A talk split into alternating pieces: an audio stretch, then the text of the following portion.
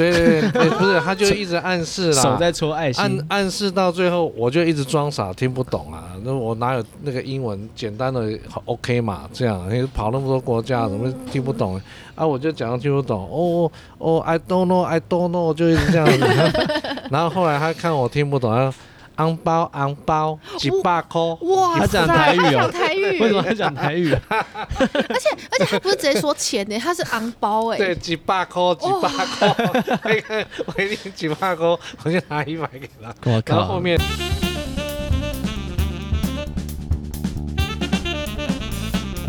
我们现在是科学类排名最高，有进到前十，前十名嘛，他是那我们算科学类吗？科学类啊，我们算科学类啊，要不然我们是什么嘞？不伦不类，我们会进入那个嘛全球华人的前一趴吗？会吗？哎应该进不了吧？那你会算吗？我不知道去哪里你可能。要哦跟周杰伦一样有名才有机会吧。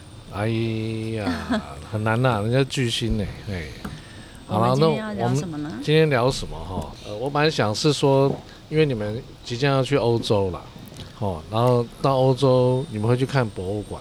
那我们之前讲很多的博物馆，那呃讲很多的旅游啦，但是没有细细的讲一个博物馆，所以今天本来想要讲博物馆议题，但是在讲这个议题之前，我想先把另外一个议题说了。印尼好像还没讲到，对不对？印尼啊，可是我们又不去印尼玩，呃，以后会去吧。搞不好其他人要去啊。呃，对啊，印尼是一个很有趣的国家。那印尼的这个石头啊，其实跟台湾的石头产业有关系，你知道吗？为什么？为什么哈？因为我们呃，哎，等一下，印尼我们是不是讲过啊？没还有吗？好像真假化石有讲到有啊，真假化石那集真假化石有讲讲到了，但是印尼的整个化石，我们去那边找的这个还没有，是哦，嗯，还没有印尼不。是只有找木化石而已吗？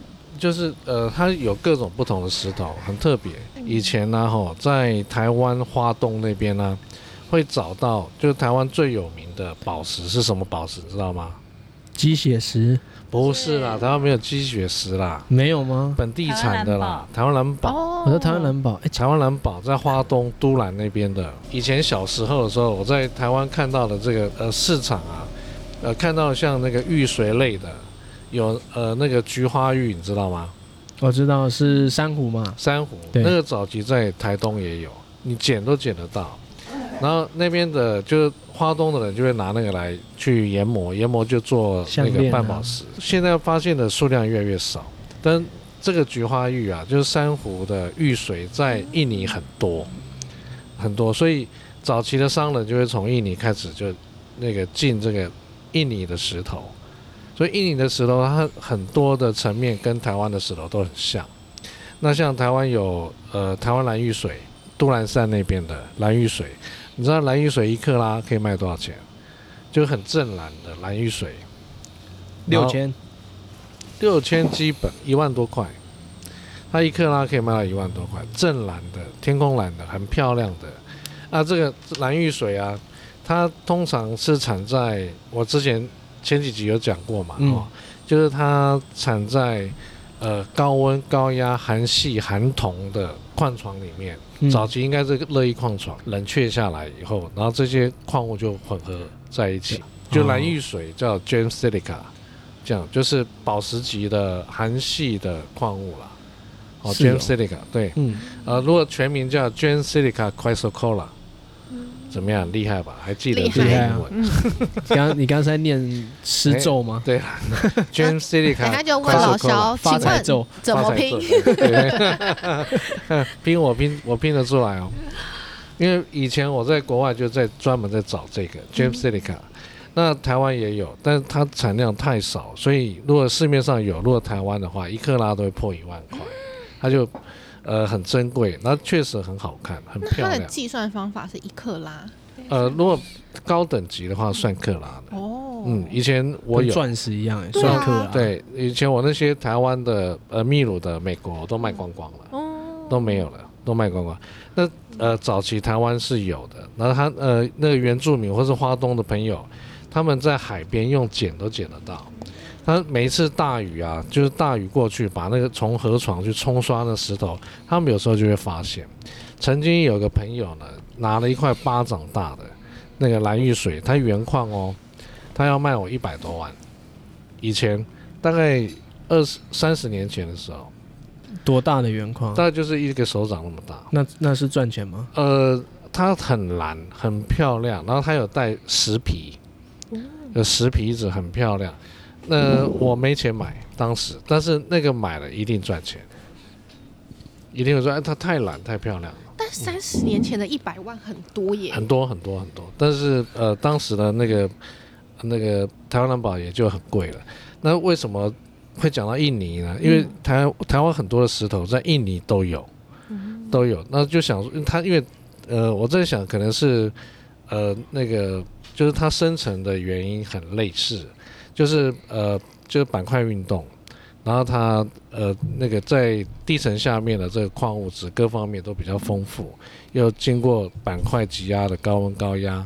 所以就把这些矿物质就融合在一起，所以就有那个台湾蓝宝啦、大部分的矿物哦都是需要这个变质岩层里面去找。对那对，台湾就是非常适合的地方，嗯宝石的温床。对啊，但台湾有产很多的宝石吗？台湾其实有啊，有啊，台湾软玉很有名的啊，嗯嗯。台湾软玉就呃我们俗称的台湾玉啦，啊，绿色的那个，对对，它哦嗯那就很有名，在花东。嗯，它它是那个呃就是那是蛇纹岩变质嘛，对，哦的这个产物很漂亮，嗯。你在花东去泰鲁阁，它那个河床里面就看到那个那个变质的那个大理岩，都会看到很看的很多，那线条很清楚，你从那个河床这样看，很多。我们很嗯，之前地址野外啊，很多要对啊去找。我第一次知道台湾可以找到这些矿物，哎，那你有比如说找到什么？葡萄石。哦，葡萄石，那葡萄石很贵嘛，嗯，台湾找到野生的，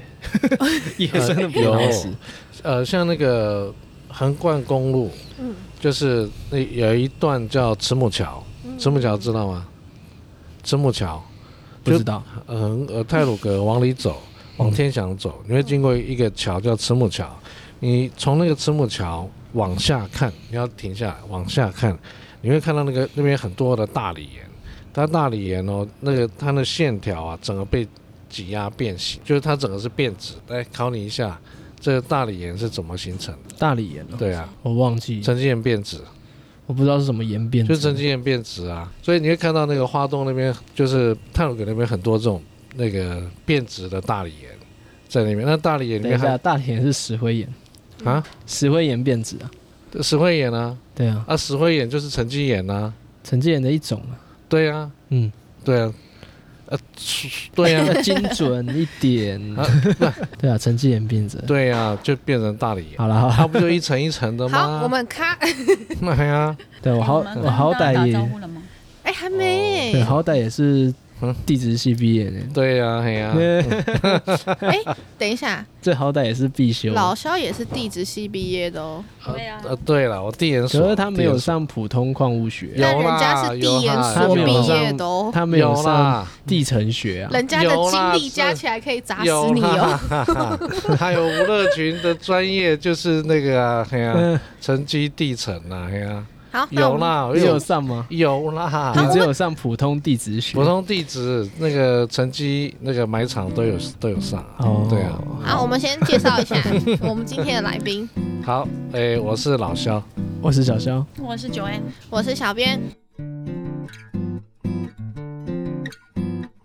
忘记先自我介绍。对了对对对一下子聊聊聊到这么远，对了，反正就是我们都很随性啦哈。那我讲呃，这个台湾的地层，主要是讲因为有这样的有趣的地层，所以才会有有很多的那些 jasper 碧玉或是玛瑙。那呃，花东那边的，就是早期的那个著名呢，跟现在的朋友，他们有时候在海边捡到，你现在去捡，都会捡到很多奇奇怪怪的石头，那你你就可以用那石头去做半宝石，这样。那呃，以前花东那边的人就用那些石头做成半宝石，就卖给观光客，这样。所以早期台湾有玛瑙就在华东那里，但嗯，慢慢的越来越少了，越少越来越少以后，那去哪找？就找类似的那个形成环境的地方，就印尼。那我在一九九七年的时候成立时尚嘛，嗯然后后来呢就认识就当时的同业在文化路那边，就后来我把时尚搬家搬到他那边文化路二段那里，然后那当时就认识呃那边的诶所以时尚一开始不是在文化路二段，没有啦，在综合新生街，在我们家。哦，我们家。哦对，那、你那个时候，你那个时候才一岁还两岁嘛？刚出生，对啊，五楼三岁就离开那个地方，对，六岁。你那时候两岁了啊，我记得。三。岁了，三岁岁搬进来，对对对对对。然后六岁读对。书才没有搬走。对啊，读小学才搬离开中和嘛，对，对对对小学。不是六岁、七岁。反正我六我早读一年，早刚开始成立的时候是在我们中和新生街的家里，对，对，然后在那边待了几年了以后，我把这个呃我在文化路跟着同业租了一个房间，把时尚呢就搬到那边去。那那个同业是做什么的？他他们公司叫文茂，就温茂了，温茂，温茂温茂就是稳赚的意思啦，温茂哦温茂台语哦哎稳赚哎。然后以前我就会去跟他买一些水晶，他水晶从大陆进来，我有时候跟他买这样。那他有一个合伙人叫那个呃？昆流啊昆流这样，然后我就常常去那边串门子，因为回家都会经过啊。然后就串门子，刚开始还没搬过去的时候，那时候我们公司还时尚还在新生街的时候，中正新生街的时候，然后常常串门子，就有一天他就跟我讲说：“哎、小哎，我讲吼，我咧印尼吼，我有发现迄，我遐有迄菊酒咧，菊酒。”有九是？菊石啦，哎，菊石啦。我说印尼有菊石哦，嘿呀嘿呀，橘石台语叫 g 酒吗？菊酒啊，嘿呀嘿，我不知道。欸，啊不不然呢，叫菊酒啊，嘿呀。菊啊，菊花啊，嘿，哦。六灰是什么？菊菊花，哎呦，拜托，你们是不是台湾人呐？哇，哎呀你敢不敢用台语录一集 podcast？可以呀，有什么关系？那我们接下来你去上科十分博钟台科。博奏会共，来来供啊，给他写对，帮张君祥张老师推一下，对啊，你去上，全程用台语录音。哦我绝对无法上那个节目。哦，那个不是你就。呃会讲的讲啊，不会讲还是用中文，不然怎么办你听得懂吗那全中文全台语哎，呃，对啦，对啊，尽量我们怎么尽量啊？啊，就是昆流哦，他就有一天从印尼回来，因为他们有他们公司跑两条线，一个是跑大陆，就进那个河南的一些那个呃火山琉璃哦，然后呃另外一条线就跑那个印尼，那昆流就专跑印尼。那当然我们也有进很多印尼的东西了，以前这样。那那那个呃，但早期还是跟如果滚牛他没有买到好的，我们就跟他买。就他有一天，他发现那个菊石，就那边的石头商人把那个在地汶岛发现那个火焰菊石，就把那菊石拿给他看。他说：“哦，我我这我看不啊，我姐姐朋友专门做化酒，我我挂，就拿给我看。拿给我看，我说：哎、这真的是菊石呢，不错呢。他说：啊，不然这样子好了，化石我不懂，哦啊，这个部分我我们来合伙，这样就一人一半，一出资一人一半，然后我们就我就我们就共同出资了，共同出资那就就去印尼了，就开始我的印尼的那个化石之旅，化石之旅。那是几岁的时候？呃，那一九九八年的时候，一九九1998上次讲1999的云南是多少多少年？云南呃云南是两千年吧，一九九九吧，哦我们在考古哎，一九九九就是很久了啦。那离现在现在是二零二二三了，二四了。一九九八年时尚成立的第一20多年，我们现在在探索老肖的生平。对对对对，那那时候就到处跑德国啊，吼哪里这样，啊也跑印尼这样。那呃，我们那时候跑印尼的时候，我就跟昆流去印尼哦，然后去我们去买什么，因为呃我们就合伙嘛，就合伙化石这个部分。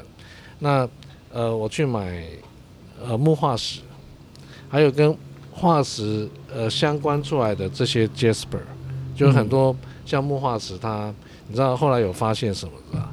我们在那边有个地方叫桑基浪，呃，就是那个桑基浪那边有发现木化石里面里面有含系的蓝色的含系的矿物，就是就是蓝宝啦，哦，就是蓝色玉水啦。那那个部分取出来就可以做台湾蓝宝。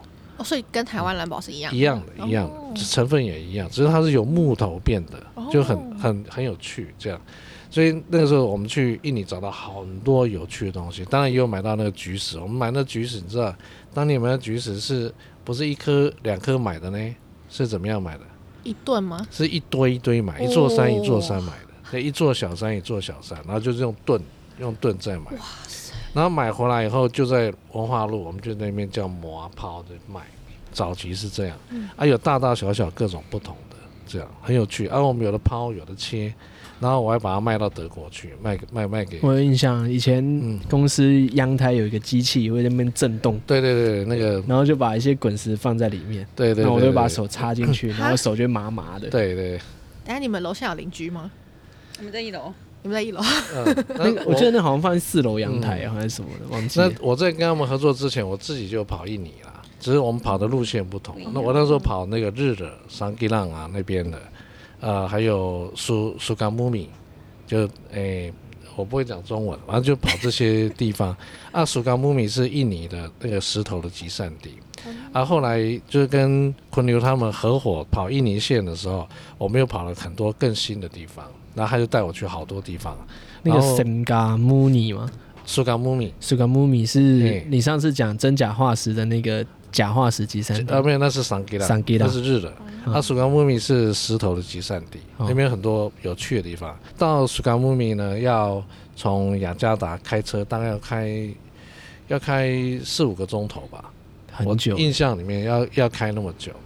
那我们就是从我们会先飞雅加达到我们朋友那边去，然后就从那边呢，我们就租一台车，然后找个那个翻译，就是会华语。这翻译通常都是印尼的华人在帮我们当翻译，然后我们就开车一路到产地。到产地是怎么怎么去，你知道吗？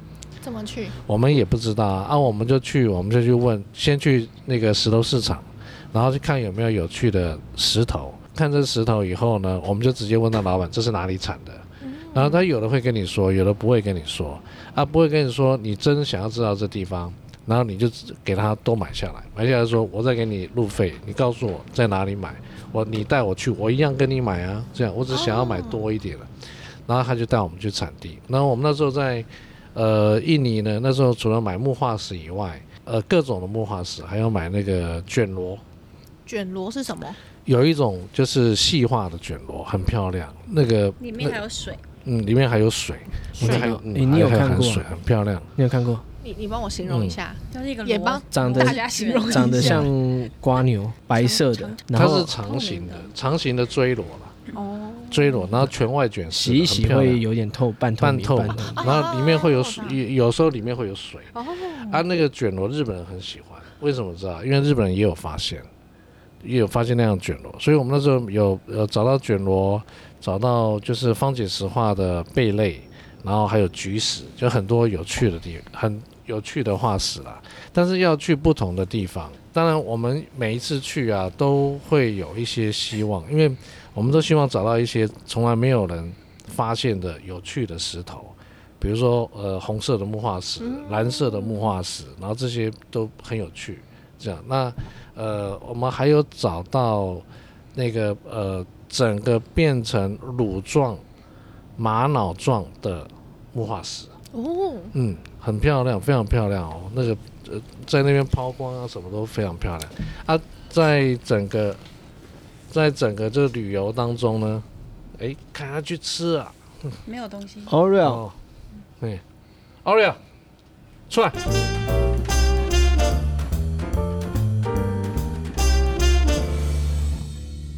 我们去印尼的时候，一开始去的时候，印尼有感觉就是很诶，印尼它就感觉没有那么开明啊，哦，没那么没那么代化啦。没那么那你去现代化，买的时候他会很警戒吗？是有多不开明？嗯，多不开明。我跟你讲你，说开那个车是开牛车还是？四轮车不是不是不是，应该是诶蛮乡不下的。是，就是，诶、这个讲应该可以讲了哦。这样就是我，我第一次去印尼，我对印尼的印象不好，你知道为什么？为什么？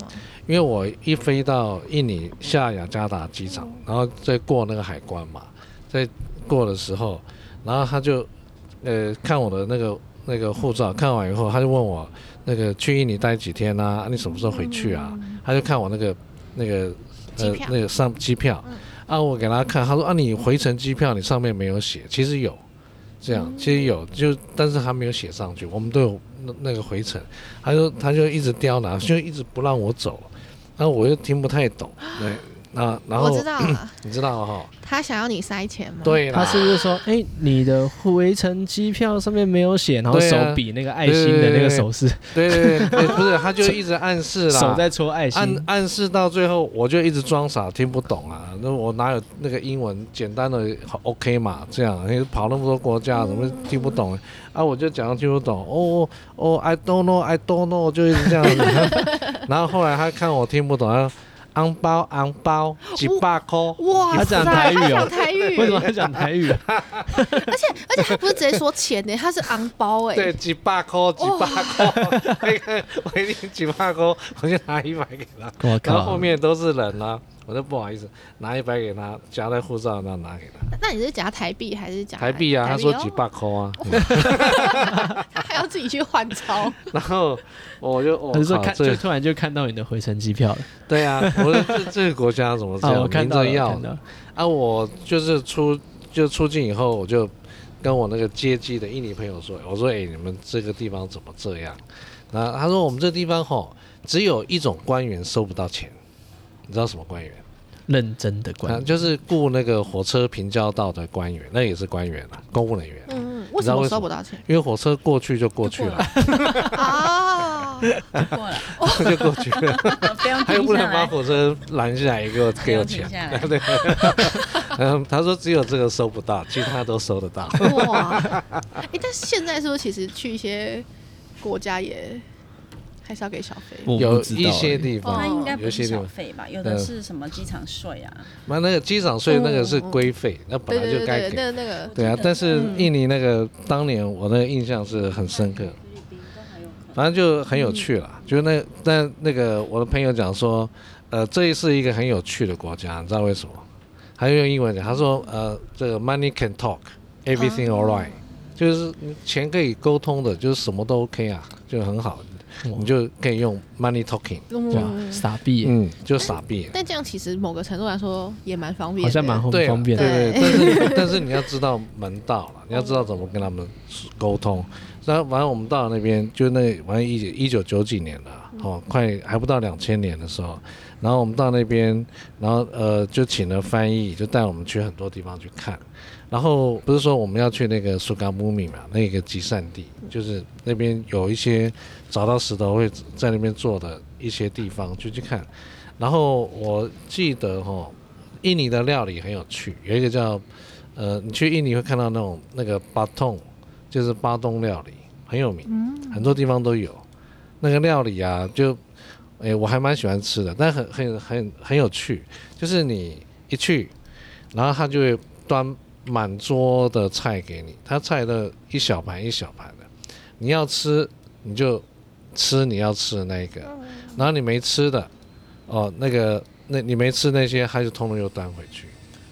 哦，所以他只会算你吃的那几吃的那对他可能一次上三十道吧，然后你就吃的可能十五道，嗯。啊，你吃剩的十五道他就端回去，哎，但是那个 就是他在卖下一个客人，就是他把再卖下一个他把你跟隔壁桌吃剩的凑一凑，就变新的。哎也也不是，就是他没动到啦，当然没动到，但是那个有拿到你桌上嘛，啊你因为哦反正他就是你就你可以直接在那边吃嘛，但是用都是用手抓，很有趣，还有饭给你，啊你这其实算。是比较传统的回转寿司了，呃类似哦，这也是都送到你面前，那你不吃他就转走，他就转走，我觉得听起来怪怪但是他是人人力回转寿对，司。但是他是等你吃完才转走，所以那所以你你吃的是上一桌吃完转走的。对，转转过来的这样。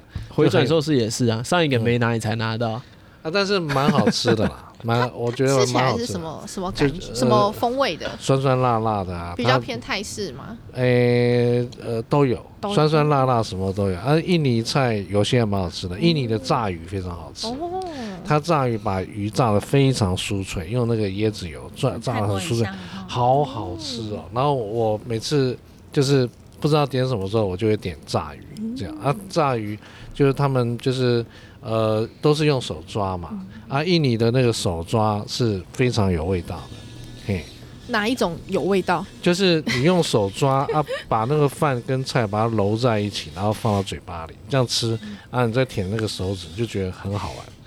对我们来讲很好，那他们他们就是呃每一餐都是这样吃，哦，嗯，都要手一定印尼菜一定要手抓。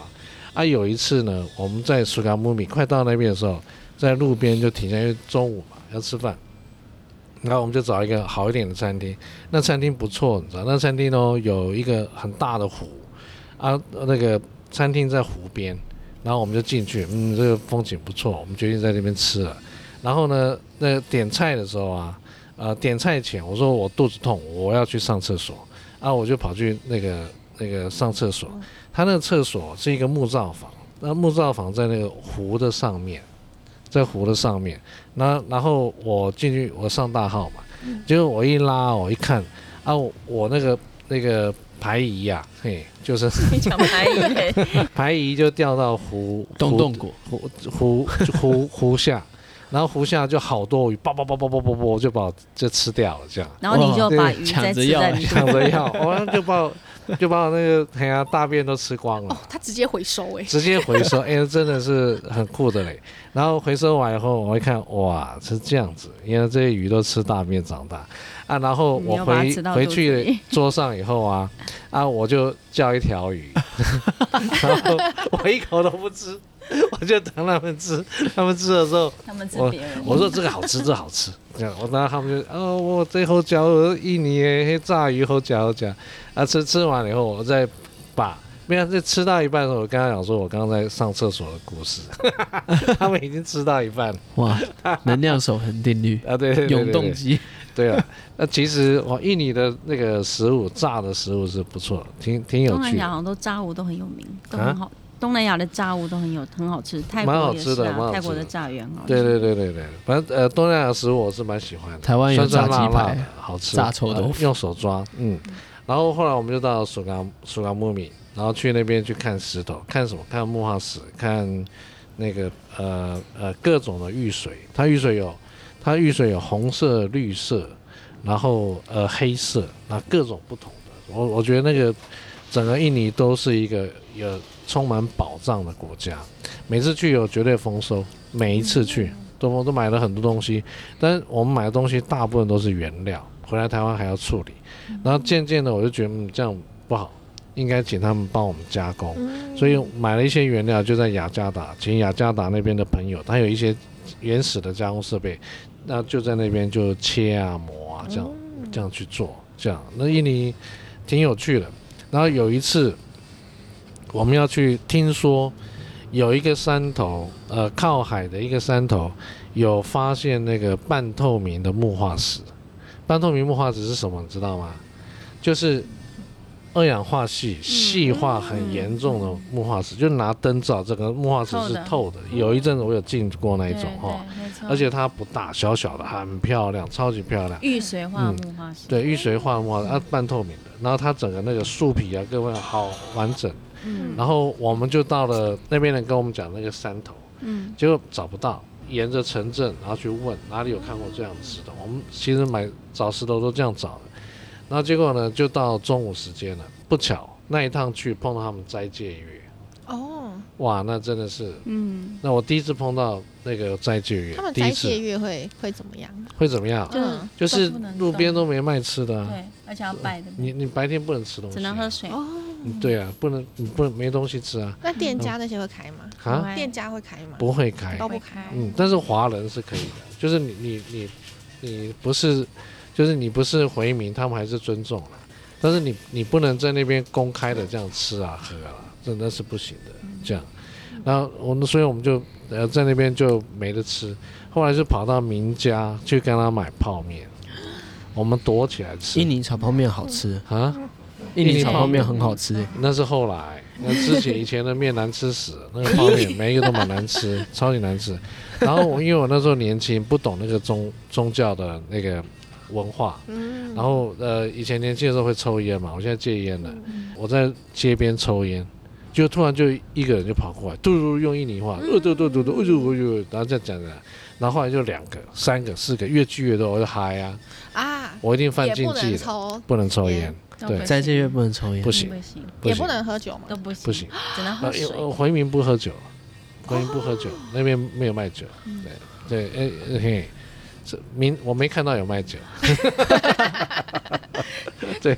那他们治安还不错啊。那那我觉得老肖可以撑下来，很厉害。对，我我那个时候那个不喜欢喝，嘿，然后反正就是那时候越聚越多了嘛，然后后来我们就看起来那个我们的司机啊，就华人就冲过来说走走走，赶快走，这个地方不要再待了，这样我们就赶快就移到下一个城镇，不是城镇，我们就到了一个海边，到了海边，它是一个出海口，我还永远都忘不掉的地方，好美的海边，全部都石头石头滩，然后在那海边居然有一个小屋子木屋，嗯。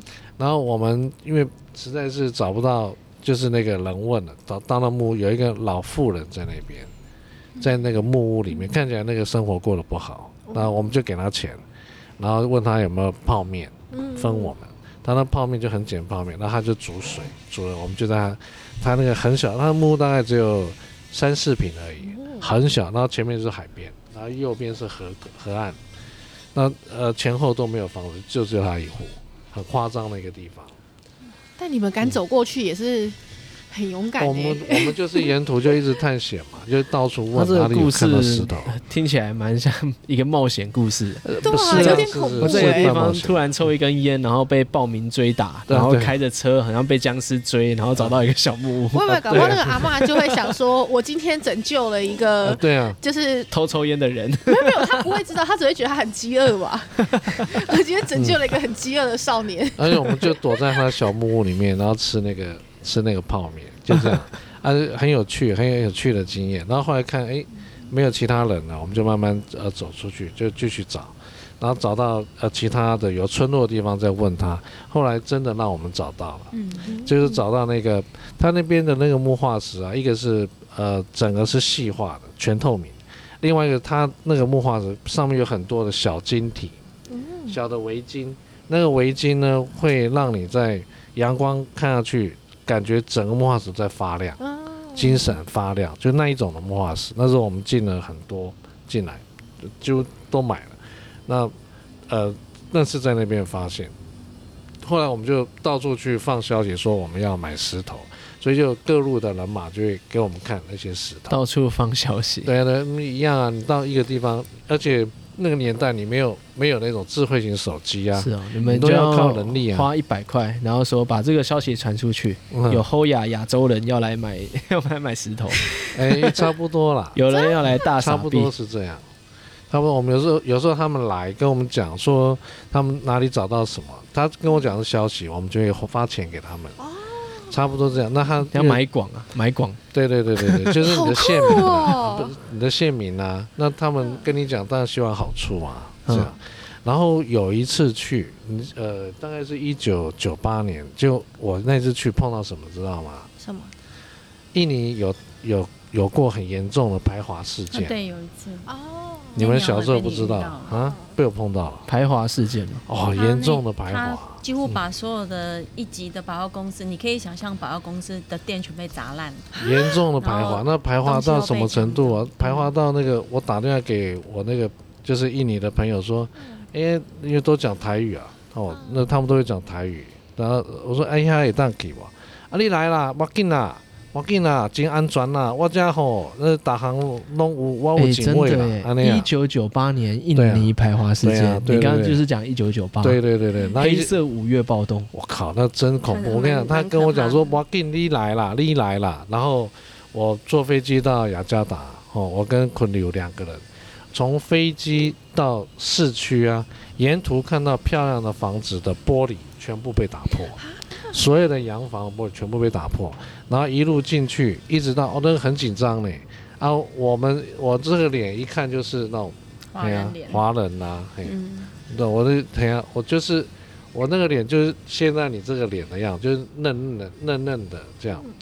然后呃，欠打脸是不是？哎，对啊，嘿，一看就是那种很欠打脸，欠打亚洲人，然后呃，一那个车呢，一路把我们载到我们雅加达的朋友家里面去，然后呃，到那里面，我朋友就跟我说，啊那那个最近比较紧张吼，你得先卖出去安尼，啊你较早你爱去的迄百货公司吼，因为规间去有人收了了啊，哇，这个事件超级恐怖的，对对对对两千华人遭到杀害耶，对对对对对总统还辞职哎，五千起强奸或对，强暴亚华裔妇女的敢惨案。去啊？啊，对，我那我他可能什么地方都去了嘛这这种啊，然后没我哪里，我们我是很帅的华人呐、OK 啊，然后嗯，然后谁，把妇女集中起来对啊，轮奸，我们一个印尼警察到场还没有阻止，的这他这是其实这后来调查，这算是一个故意的事件，故意的事件。故意的事件，然后呃刻意的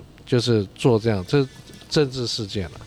那呃，但是在当时你看不出来是这样的，哦，那呃我一个朋友的那妹妹就被强奸，呃后来死掉了，这样就那个在巴厘岛那个刘老板做琥珀的，因为这事件在那边挂掉，对对，那呃那时候我因为我们去是去买石头啦，但到正好碰到这个事件，因为因为才刚发生，不知道会那么严重。你知道那边的华人啊，一个当然是可能是刻意的操作，然后另外一个是那边的华人真的很有钱，那边五呃那边华人占他们的人口数大概是五趴，但是他控制了印尼百分之九十几的经济，就是华人极为有钱。等于贫富差距太大，非常大，但这个贫富差距其实跟那个做事情的态度有关。我碰碰到的华人都非常勤奋，就就就容易形成排富嘛。对，然后再呃经过一些呃人物的操弄，就这些行为就会发生。但那个是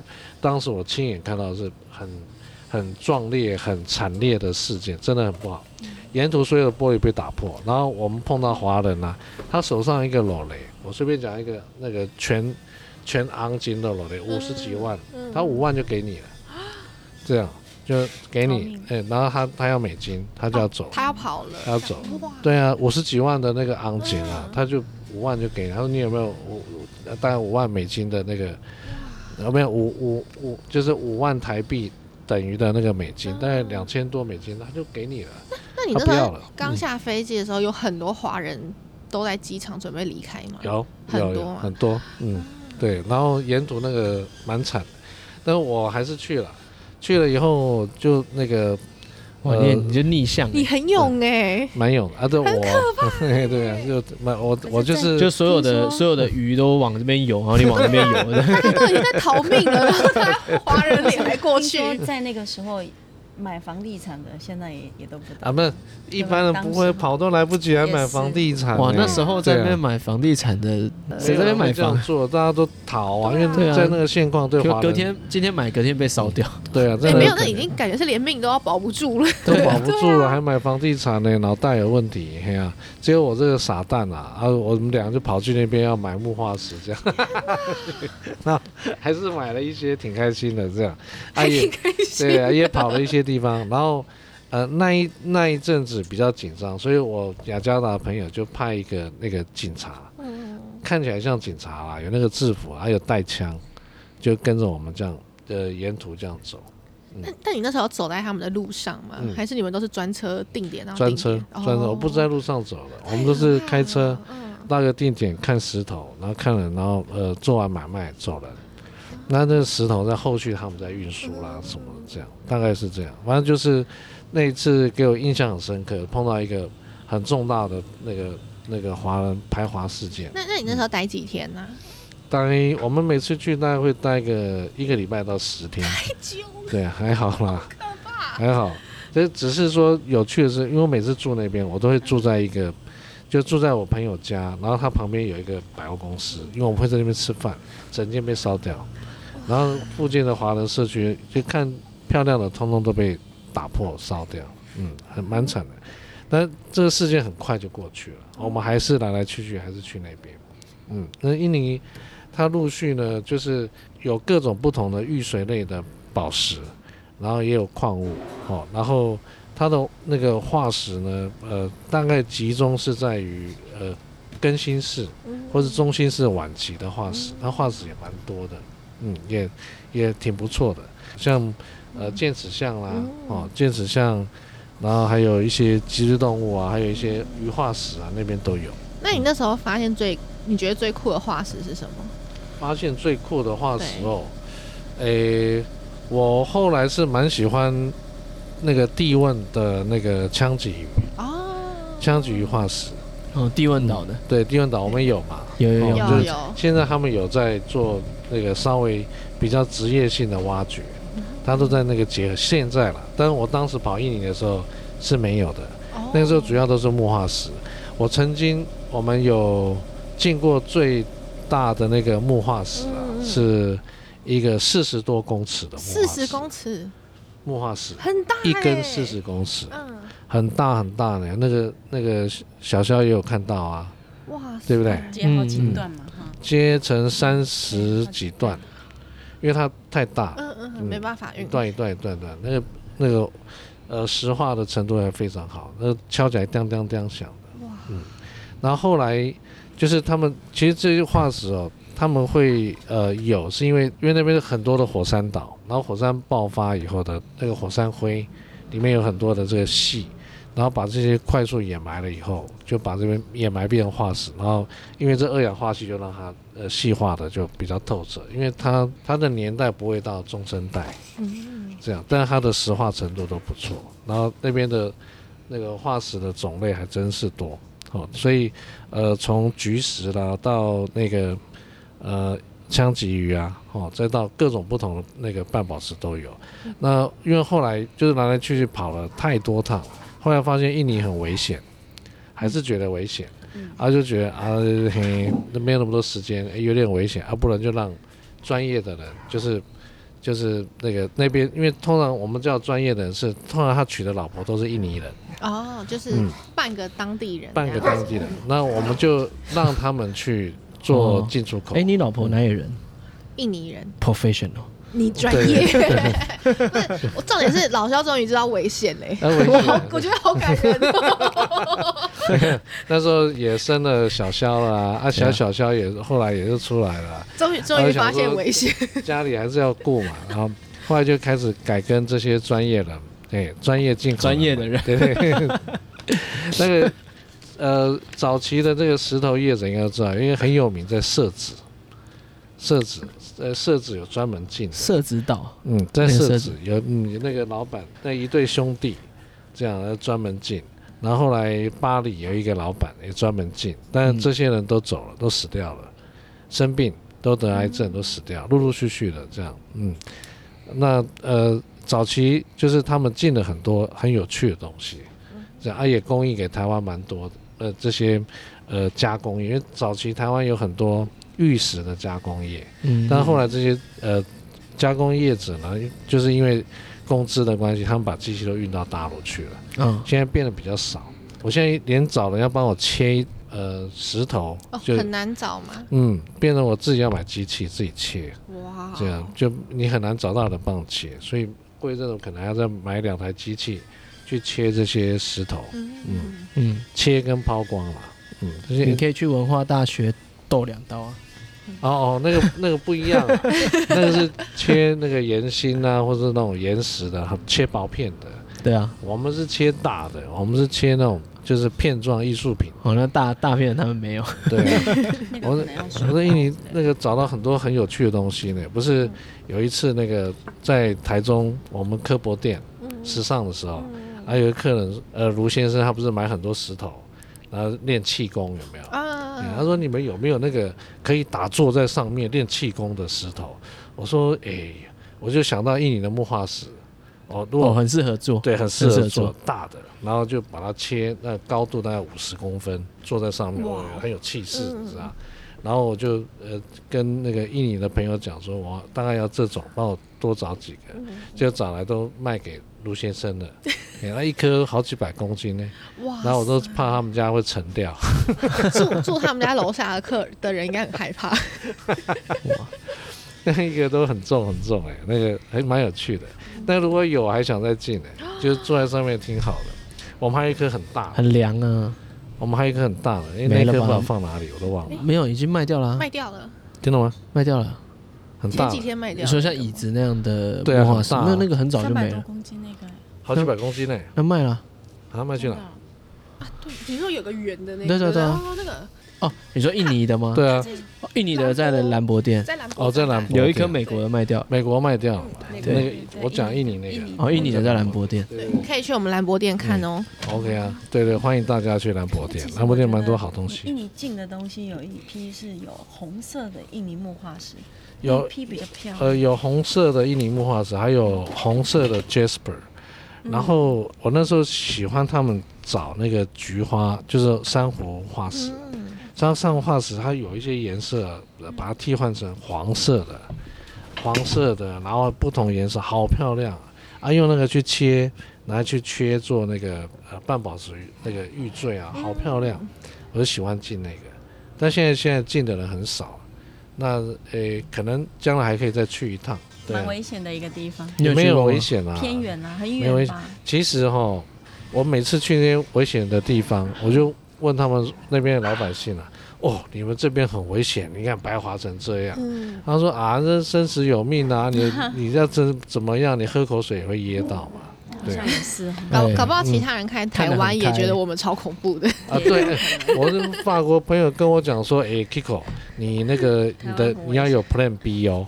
我说我要什么 Plan B 啊？你们那随时要打仗啊？嗯，我说打什么仗？我们这边都在报哦，你们那边现在就是国外都世界很紧张。对就记那个什么以巴。对，那个以后就是你们要打了啊！我操，只只有我们自己去很淡定年。去年去美国啊，然后那个 Last 啊，嗯他就跟我说他有买我们国家的股票。嗯，我说你不会是买那个 TSMC 吧？他说对，啊对你们要好好的守护它，，对 守护你们的国，是大家一起赚钱。一起赚钱，台积电，那老外都买台积电，对对对对，蛮厉害的。所以我们在看人家有看危险，人家看我们也危险，但就是生死有命了，哦，这个很自然的。那呃，总的来讲是印尼这国家，我总结一下，是一个很美丽的国家，那它很它很多的生物多样性，它的石头种类也非非常的丰富，非常多。如果有机会，我还是会再过去。那诶，总的来讲，印尼是一个呃非常美的好国家，呃，有很多很漂亮的石头，然后那边的人文跟它的食物也都非常棒。有机会我一定还要再再去，啊，有机会我再带你们大家去，这样，然后去可以去到那个巴厘岛，去龙目岛，然后再去龙目旁边就是那个很有名的科摩多岛，科摩多岛，然后去看那个科摩多龙那印尼好多岛，印尼不是千岛国吗？万岛国，哦，万岛国。对，印尼非常非常多的岛，嗯很漂亮一个地方，然后印尼印尼还有一个很有名的，就是对于我们来讲，呃，就是它的沉船。哦，嗯，哦，印尼沉船我们呃常常有，对对对，因为我们呃这阵子又有呃就是很好的机会买到很难得的沉船宝藏。嗯，应该是过几天就到了，过几天就到过几天。就到了。然后呃，大部分都是在东南亚那边发现的沉船。然后这些沉船呢，呃，大部分都跟当初的海上丝路有关。嗯，海上丝路像宋朝的时候，那个郑和下西洋，就当时就没有海禁的时候，明朝的时候，那时候海上丝路有很多的船往南嘛，嗯当时都靠风力啊。我不小心碰到那个岩石崩沉掉，嗯，它那个整艘船连货舱那个货物就在那个海底，就整个都被保存下来。然后我们那个最近有我们有一批沉船宝藏的瓷器，所以他们亮他们沉船去挖要申请吗？他有一些地方是要跟该国家申请啊、嗯，然后然后大其实大部分都要了，然后申请以后，然后下去打捞，打捞以后然后再分，只是说这个这个沉船哦，就有点意思，这个看你们觉得要不要播这样。它有意思是当然要播啊，沉船要播啊。不，我是我是说这个，我等一下要讲。它有意思是，中国的货物船开到印尼去，在印尼沉掉，印尼在印尼的海域，印尼说这是他的，哎，哦。那中国说这个是我我们货物的的船。船，嗯，对，这样，那这到底属于谁的？然后现在这个东西嗯，卖到老肖手上，对对对。老肖说是他的，那现在这是属于谁不的？是然后再卖给大家。客人的。澳 澳洲的寻宝船 跑去跟印尼申请，或者跟马来西亚申请，看海域在哪里。申请完他去打捞，打捞完了也给他们也该付税的付税了，他就拿走，这个国际拍卖。就拍卖完了以后，呃，比如说到德国变德国，到法国到法国了，这样。那但是那个呃，最终这个货物所有权，比如说是宋朝的船、明朝的船，对不对？他就说这是我宋国的，这是我民国的。照理说，以现在很多的国家想把他们自己的宝物追回，应该是中国的。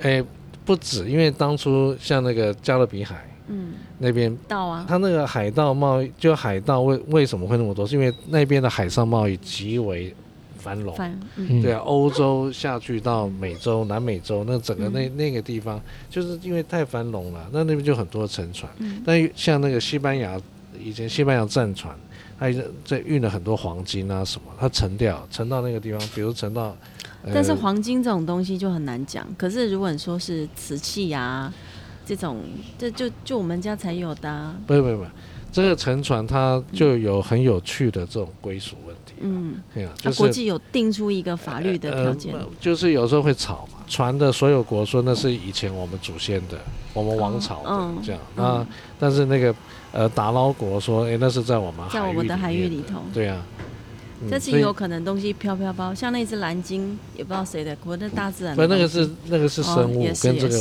无关啦。嗯哦，这但这一段我看还是不要播好了，免得太敏感。好，应该还好吧？啊，真的吗？对啊，不然照这样讲的话，全世界都是罗马的、啊，对不对？也没有啊，中国什么时候是罗马的啊？。中他他没对啊来过中国、不是全欧。洲都是罗马的啦。诶，差不多。对啊，罗马一开口，你们通通把我的东西还我。他，啊，全欧洲也也是成吉思汗的啊哎，。对啊，蒙古一开口，把我的东西还啊我。，对啊，所以 讲不完了哈。但是，哎呀，这个反正就是这种历史的东西，就说不清。但是看谁的国力强盛。我们今天大概讲印尼，先讲到这，讲到这边。你们有没有什么？哎，我们需要插播，我们现在开始每周要插播一些跟古生物有关的新闻，其实就是我们今天的讲者啦。哦，对对对，好，我们今天的古生物新闻呢是中研院吴小曼，好跟这个千祥老师他们发表了一篇台湾的鸟类化石，然后根据他们的研究呢，他们好像研究了多少？哎，相当长一段时间呢，终于发现这鸟类的化石是前鸟的化石，对前鸟的化石。这个对前鸟它在台湾有记录，但是很少。很少，但你看他那么少来到台湾，但是他在台湾有留有化石的记录，主要是前鸟都生活在比较高纬度的对高纬度的地区，所以它冷呃冷的地方。比如说像加拿大啦、日本啦，就是西伯利亚啦，然后它到夏天的时候才稍微往南一点这样，但是现在主要生活都是在高纬度的。那嗯这个发现应该我们这个我们等下可以请那个那个小曼来补充。这个的发现应该可以说，当时一百多万年前，因为那他们呃证实的那个年代大概是多少？一百呃嗯更新是一百九十多万到一百三十几万年。对，就在这个当中呢，就当时的气候，呃，或是说那时候鸟类行为，就它有到稍微比较在南的地方，就到台湾来。不管是怎么样，这个前鸟的化石是非常罕见，包括现在现身的，在台湾要看到前鸟都很难。而且前鸟的化石哦，目前只有在日本才有发现。嗯嗯嗯，对，嗯所以呃，这是一个很很重大的台湾化石的发现。我们这个播出的时候，应该那个直播已经播了啦。哦，嗯如果听到 podcast 想了解这个前鸟化石的人，就可以去看我们十一月十一号礼拜四晚上的这个直播。前鸟化石的第一作者，对呃吴小曼，吴小曼，对，就让小曼来跟大家讲，因为小曼当初也有参与德国始祖鸟的研究，那对哦鸟类是、呃古鸟类是应该是了解得很透彻，嗯。然后再跟我们讲为什么他在呃台湾，因为他是去那个嘉义博物馆，啊，嘉义博物对馆，他们那时候另外一个另外一个同学是要去看找鲨鱼牙齿嘛。就是鲨鱼牙齿找一找，就诶看到两根那个鸟类的化石、哦。啊，那一批化石当初是谁的，知道吗？不知道，是我们一个老前辈叫薛文吉，啊，我知道，呃，他们薛氏兄弟就收集很多化石，他们把这些化石全部都捐给那个嘉义博物馆，嘉义市政府，他就成立一个博物馆，里面就把它化石都放在里面。那里面很多的物件都是呃还没有做描述的的台湾化石，很重要。啊，这个前两化石就是就是当当初他们在嘉义牛埔那边采集到的，呃，所以很重要的化石。